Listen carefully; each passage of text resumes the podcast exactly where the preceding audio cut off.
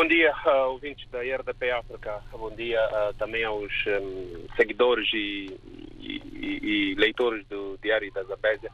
De fato, quinta-feira tem sido assim uma passagem por Quilimane e, e pelas ouvir as manchetes do Diário da Zambésia, edição de, desta, desta quinta-feira. Hoje é, é destaque e, e que cobre praticamente toda a capa é que o juiz decide sobre o futuro da administradora de Mulumbo. É que uh, deve estar a decorrer a esta hora, ou a estas alturas, um, a leitura do despacho de pronúncia por parte do juiz de instrução criminal no Tribunal Judicial da província da Zambésia, num caso que envolve a administradora do distrito de Mulumbo, Esther Malawiha, que foi acusada de desviar uma cesta básica uh, que era destinada a pessoas carenciadas, um, no, no âmbito do programa uh, do Instituto Nacional de Ação Social, INAS.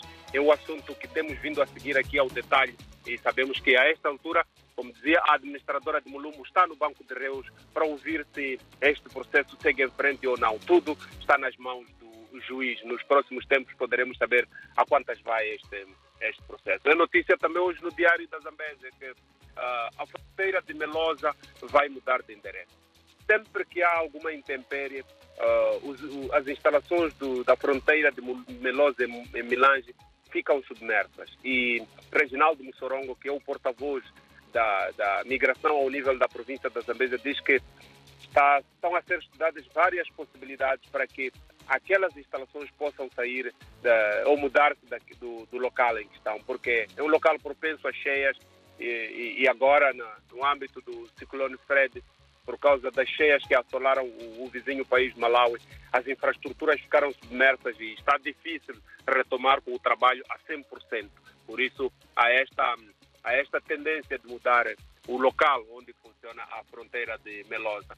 É notícia também hoje no Diário da Zambésia a questão de uh, estou a pedir é que um pouco pelas cidades do país há muita gente a pedir esmola. Que Limane não foge à regra. E o diretor provincial da Ação Social nesta parcela do país, Abdul Latif, diz que o governo tem um local apropriado onde estas doações devem ser canalizadas para que a posterior possam chegar aos beneficiários. Mas, infelizmente, há, há muitas pessoas a, a oferecerem diretamente, a oferecer dinheiro, a oferecer alimentação às pessoas hum, carenciadas na cidade e também em, várias, em vários estabelecimentos. Por isso, Abdul Latif diz que o primeiro responsável disto é o Conselho Autárquico que deve pôr ordem e travar esta, esta prática. É uma notícia também que pode ser vista aqui no Diário da Zambesa. Antes de ontem à noite houve um incêndio. É que as instalações onde funciona uma associação de pessoas com deficiência e que tinha uma atividade de rendimento, que era uma carpintaria, foi, foi dizimado por, por chamas. Os bombeiros chegaram lá e tentaram debelar o fogo, mas infelizmente continua o mesmo problema de sempre, a falta de água. Ontem, Manuel de presidente do Conselho Autárquico de Climane, esteve no local para se solidarizar com as vítimas e deixou lá, um, digamos, várias promessas que podem ser vistas também aqui no Diário da Zambésia, edição de hoje. Uh, é notícia também que nos últimos tempos, uh, a circulação de, de, de metical, neste caso de moeda de 50 centavos, tem sido um grande dilema. E numa palestra proferida pelo Banco de Moçambique, o Diário da Zambésia questionou por que, que esta, esta moeda, que é moeda nacional, não está a ter não está a ter aderência ou está a ser rejeitado por parte dos, dos comerciantes. Mas o Banco de Moçambique remeteu-se ao silêncio, dizendo que não era matéria de debate naquela, naquela palestra. É uma notícia também que é possível ver na íntegra aqui no Diário da Zambésia.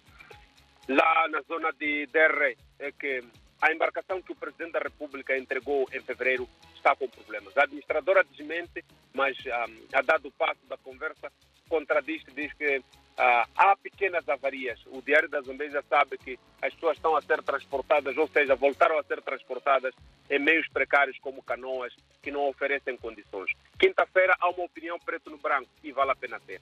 Ouvintes da RDP África e também seguidores do Diário da Zambésia, nós voltamos na próxima ocasião, se Deus quiser. Bom dia e até a próxima.